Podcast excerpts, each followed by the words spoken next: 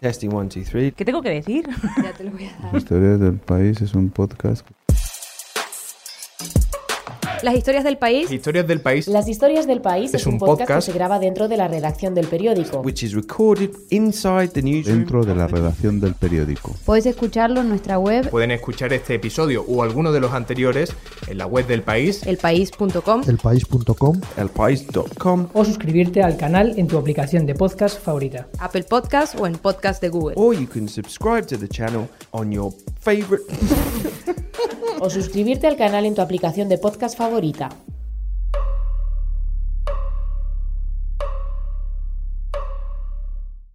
La historia de hoy tiene que ver con objetos sencillos. Empecemos por un juguete, un sonajero de los que se suelen comprar a los bebés, pero lo curioso es que este apareció en una tumba, que ni siquiera era de niño, sino de adulto, en una fosa común de la Guerra Civil Española. en el cementerio en Palencia, cementerio que estaba clausurado por un parque, el antiguo cementerio que quedó englobado al crecer la ciudad, en el que se decía que no había restos porque antes de hacer el parque se habían sacado todos los restos, que no tenía ningún sentido hacer ninguna cata o prospección porque allí no quedaban huesos.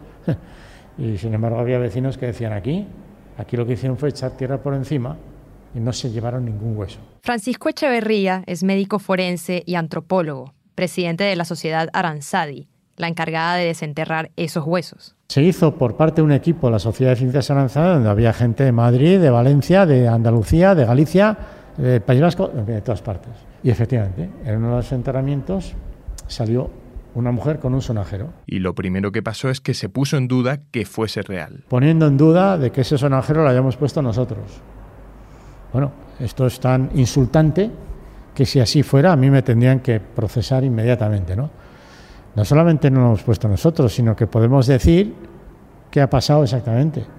La historia es súper interesante y como me ha dicho alguien ayer mismo, aquí no se sabe si lo que le molesta a algunos es el sonajero o la historia que hay detrás del sonajero en relación con la mujer. Por supuesto, se comprobó que el sonajero era real, que era de Catalina Muñoz Arranz, una mujer que tenía 37 años cuando la mataron. También tenía cuatro hijos y que el sonajero probablemente era del más pequeño, que entonces tenía nueve meses, Martín de la Torre. es de una ignorancia tal, o sea, no, sé cómo explicarme, cuando pasan estas cosas tan burdas y tan vulgares, es como si me dicen ahora que el sonajero lo echaron desde una ventana, un niño echó un sonajero. Si así fuera, habría que decirle al ignorante que escribe estas cosas, habría que decirle, hombre, pues que sepa usted que los sonajeros hoy día no se pueden hacer de celuloide. El celuloide es un material explosivo. Tú haces hoy día en el mundo la juguetería, un juguete, hoy o en los últimos 40 años, de celuloide y vas a la cárcel, que es un material que era equivalente al plástico en un tiempo, año, eh, tiempo de guerra o de posguerra, en el que no existía el plástico en España entonces. La historia de la familia ya la contamos en el país. Mira tu sonajero, papá. Está un poco pachucho. Hemos visto a la... He visto a abuela, a tu madre. Nuño Domínguez fue el primer periodista en publicarlo y estuvo ahí cuando le llevaron el juguete a su dueño, que hoy tiene 83 años. Martín, ¿qué le dirías a tu madre si pudieras hablar con ella? Ah, ¿qué le voy a decir? Que la quiero y que me da mucha alegría. 83 años han pasado, Martín, desde que enterraron eso. ¿Cuántos? 83, los que tienes tú, ¿no? Porque eso lo tuviste tú en las manos cuando eras bebé. Probablemente. Sí, seguro.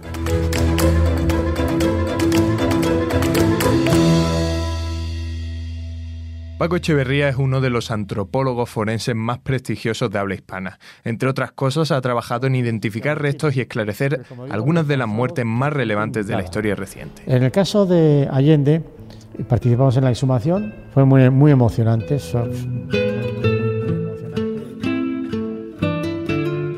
Cada fosa es distinta, pero a veces lo más insignificante es lo que tiene el significado más importante. Hoy hablamos de qué encuentran los antropólogos forenses como Paco en las fosas y cómo convierten esos huesos mezclados con objetos en información sobre la identidad de los fallecidos y las condiciones de su muerte. Tan relevante es hacer la carta dental exacta de cómo tiene la dentición una persona, como poder anotar exactamente las características de cuáles son los objetos que lleva. Así, entonces llega un momento en que el objeto a veces incluso es la clave para poder diferenciar una cosa de la otra. Hay veces en que aparecen esta serie de objetos o evidencia asociada, y la primera idea es que no sabes lo que es. Cuando se empieza a manifestar hay como un momento de incertidumbre. Esto es hasta que te das, cuenta, por ejemplo, que es un lapicero. Unos minutos antes te parecía un trozo de madera, pero no, es un lapicero. Estás viendo el grafito de la mina en el interior. Cuando lo miras ya en detalle te das cuenta que era con lo que uno escribía sus ideas, sus cartas, por ejemplo. ¿no? Entonces llega un momento en que, pues, además, ¿a quién escribiría? Y te imaginas que no escribiría eh, a amigos de la distancia, sino a su propia familia, seguramente, ¿no? Esto lo hemos visto montones de veces. Así que cada lapicero que encontramos tiene esta significación, de lo que significa truncar la libertad de opinión de una persona que se expresaba verbalmente o por escrito. Imaginas que las cartas, que suele ser una realidad luego por los ejemplos que conocemos, se escriben a las madres o a las mujeres o a las novias. Y esto sirve para la guerra del 36 como para ejemplos que hemos visto al recuperar soldados de la guerra de las Malvinas, en donde estos argentinos con frecuencia llevan un lapicero o un bolígrafo y también algunas cartas que han escrito y que no han podido enviar todavía, porque han muerto antes, ¿no?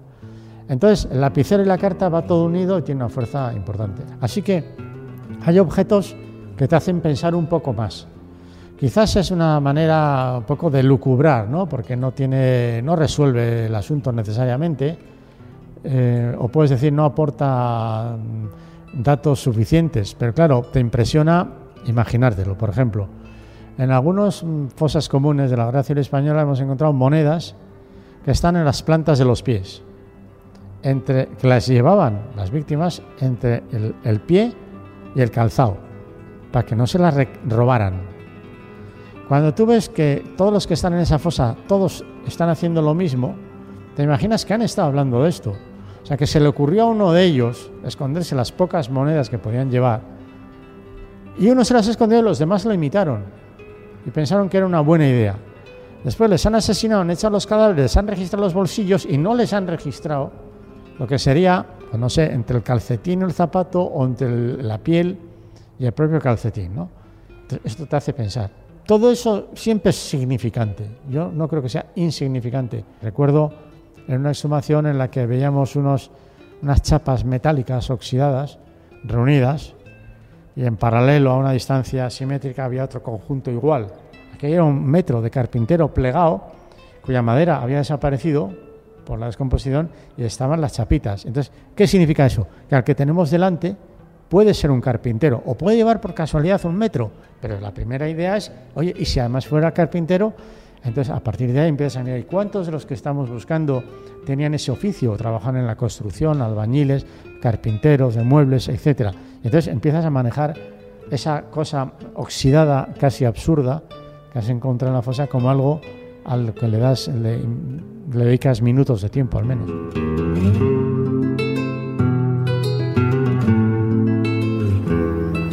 ¿Recuerdas esos dos etarras que desaparecieron hace un par de años? Francia. Los de Bayona. ¿Las Izabala? Ese fue un caso de un impacto enorme a nivel nacional, no solamente a nivel local. Sí, fue la manera de mm, poder verificar, certificar y así se acreditó de que había existido una guerra sucia, absolutamente ilegal, ilegítima, ilegal y a la cual se llama terrorismo de Estado, hecha por funcionarios públicos, con dinero público y con el conocimiento de las autoridades políticas del momento. De eso hablábamos todos, había más que indicios, había convencimientos, había gentes que estaban en condiciones de poderlo asegurar, pero cuando descubrimos ese ejemplo ya fue demoledor. El hecho que aparezca mercromina, algodones, vendajes, esparadrapo, tiritas, apósitos que estaban colocados en algunas partes del cuerpo que estaban todavía pegadas, pegadas a, la parte de, algo de piel que quedaba, o etcétera. Dices, si ha habido necesidad de colocar todos esos elementos que tratan de ser un poco como intentar arreglar o curar algunas lesiones que existen, ¿por qué crees que las tienen? Porque hacían deporte previamente a su desaparición. O sea, es que eso es obvio, ¿no? Eh, sí, entonces sería un ejemplo casi indirecto que para mí es suficientemente claro y que yo traslado a la autoridad judicial. Es decir, hay que tener en cuenta que un médico forense está todo el rato convirtiendo indicios en evidencias. La gestión con argumentos técnicos y científicos, transforma el indicio en una evidencia, hasta tal extremo que tú ya tienes evidencias que crees que son suficientes como para saber quién es la persona o saber de qué se ha muerto. Pero luego eso hay que validarlo ante la autoridad judicial. Eso no sirve de nada si no se valida ante la autoridad judicial, que es la competente, que puede recogerlo o no en su resolución judicial, en su sentencia. Claro, cuando estas cosas de las que estamos hablando se recogen en la sentencia, te cabe la satisfacción de haber, haber hecho algo que ha sido validado y que se convierte en una verdad oficial. A partir de allá no es discutible. Esta canción se llama Te recuerdo Amanda y es una canción que habla del amor de dos obreros y a veces no se da cuenta de lo que existe dentro del alma de dos obreros de cualquier fábrica, en cualquier ciudad, en cualquier lugar de nuestro continente. Te recuerdo, Amanda, la calle mojada, corriendo a Llegó la necesidad de exhumar a Víctor Jara y hacer la pericia sobre la causa de la muerte. Víctor Jara sí estaba identificado porque apareció su cadáver en la morgue del Instituto de Medicina Legal y un trabajador reconoció, con tanto que era una persona muy conocida, dijo, este es Víctor Jara y así avisaron a su mujer. Y se le practicó una autopsia muy sencilla, donde tenía pues una serie de impactos por proyectiles de arma de fuego, diciendo que era Víctor Jara y que había muerto como consecuencia de los disparos. Pero como se están revisando todos los ejemplos en Chile, se planteó de nuevo la necesidad de identificarlo con pruebas genéticas y además establecer la causa de muerte. A mí me tocó concretamente el papel de establecer la causa de muerte de Víctor Jara. Lo hice con otro forense de Chile, hicimos el informe. Habían identificado exactamente el sitio, el celda no, porque es un vestuario donde le tenían detenido.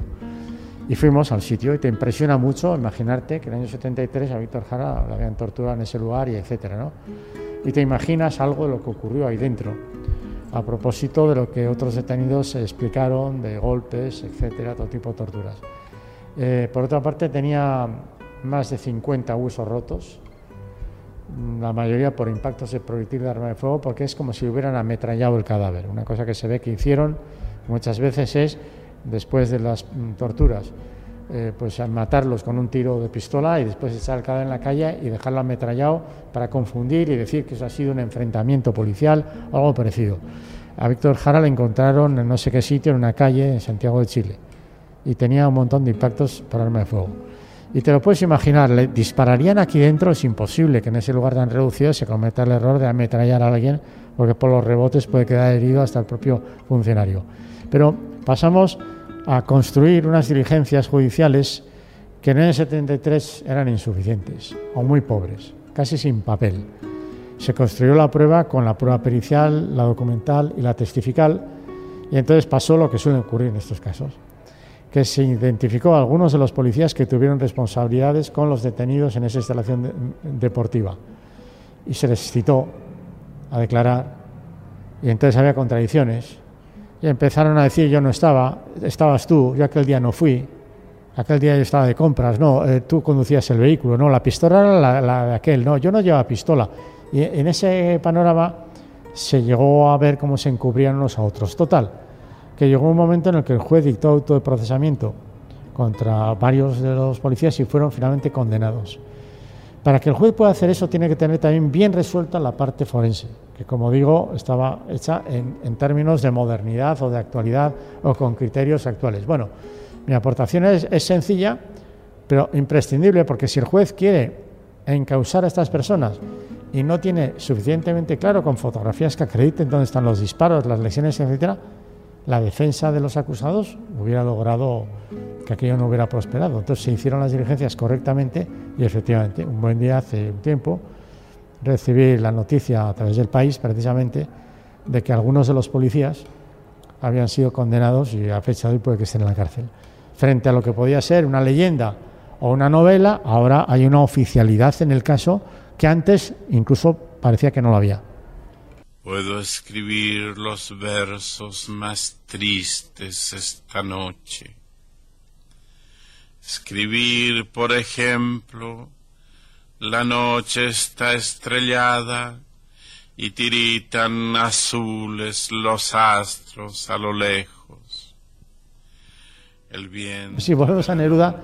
Entonces hicimos las tareas que consistían en ver hasta qué punto había sido envenenado con el argumento de que su chofer dice que la mañana en que empeoró estando hospitalizado en Santiago de Chile, pues le dijo que le habían puesto una inyección cuando no había nadie más casi como testigo y de ahí empeoró y se murió enseguida, ¿no?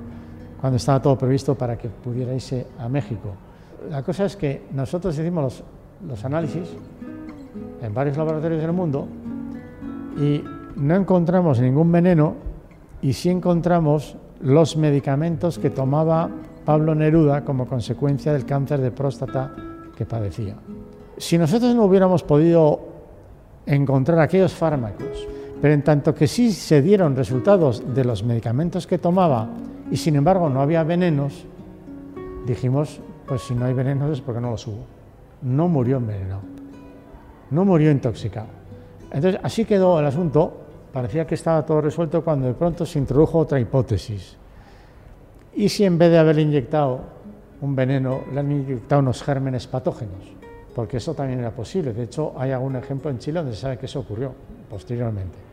Entonces ahí se vuelve a activar el equipo, nos vuelven a llamar, y entonces se hace un trabajo que no está finalizado todavía, que es lo más difícil que pueda haber ya en la ciencia forense y que es absolutamente inédito, no tiene precedentes, que es a través del ADN de esos gérmenes poder acreditar de qué cepas proceden esos gérmenes para ver hasta qué punto proceden de lo que se llama la guerra bacteriológica, de los arsenales donde tienen ese tipo de patógenos y en esa discusión estamos, de hecho ya hay un informe último en la que estamos hablando de este punto para insistir en la investigación, cuando quizás alguien ha pensado que ya tiene esto un límite, porque más allá no se puede llegar.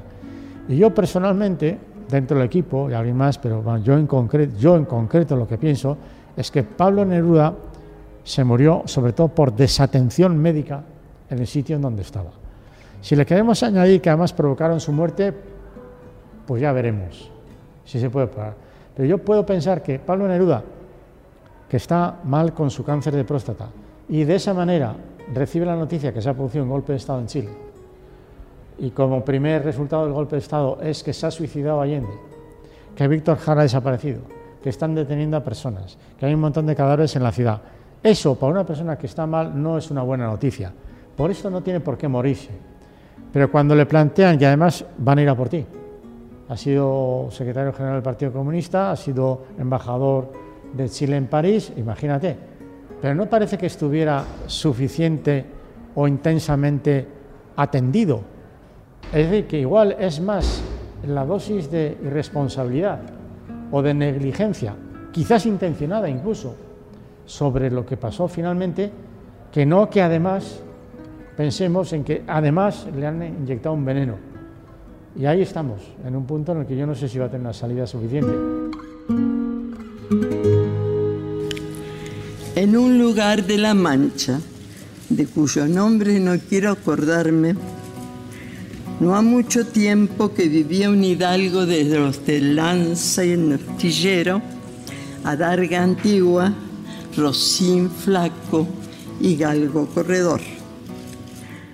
Pues ya se sabía que Cervantes había sido enterrado en ese convento porque hay una documentación que explica dónde murió, cuándo murió y cómo, por el apego que tenía a las monjas eh, trinitarias descalzas, pues se le permitió enterrarse en la instalación, entonces una primitiva y pequeña iglesia que tenían las monjas que se murió en 1616, inauguradas en 1612. Cuatro años antes de que muera Cervantes, las monjas se instalan allá y tienen una pequeña capilla, por decir algo. Y entonces ahí se van a enterrar no solo Cervantes, sino que se sabe exactamente quiénes se enterraron, porque la lista existe.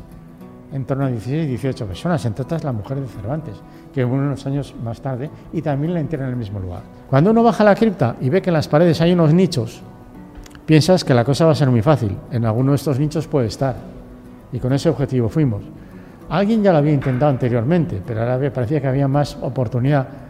Y nuestro argumento era que si encontramos a una persona de unos 60 años, que tenga en la boca cinco dientes o menos, porque Cervantes antes de morir se describe a sí mismo y dice que solo tiene cinco dientes en la boca, muy bien, y además tiene una patología en la extremidad superior izquierda, como consecuencia de las heridas por arma de fuego que tuvo en la batalla de Lepanto, ese es Cervantes. Entre los pocos restos Casi podríamos decir que es hasta fácil. Fuimos con esa idea. ¿Y qué nos encontramos? Con que los restos están mezclados en fragmentos pequeños y creemos que hemos encontrado el cajón, que no es un féretro, sino una caja de madera, que estaba no en los nichos, sino en el suelo, y encima había una moneda que coincide exactamente con la época en la que muere Cervantes.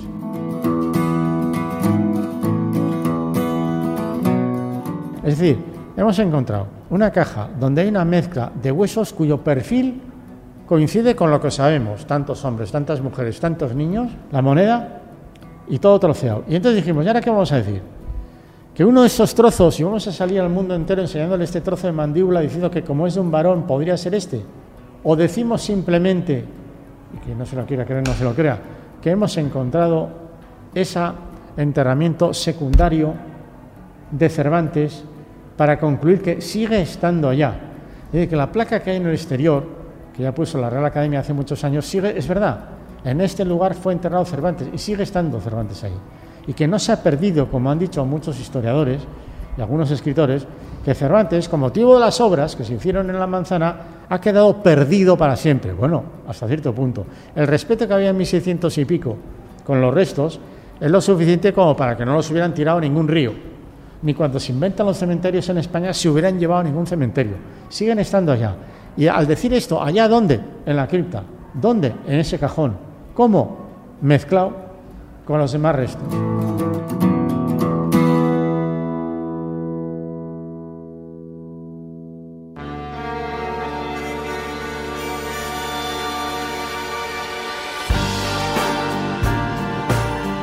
Las historias del país es un podcast que se graba dentro de la redacción del periódico. Pueden escucharlo en nuestra web, elpaís.com, o en cualquier aplicación para podcast. Este episodio ha sido el último de esta temporada. Esperamos que en septiembre volvamos con nuevas historias y ya estamos pensando en algunas de ellas. Como siempre, muchas gracias por escuchar. Adiós.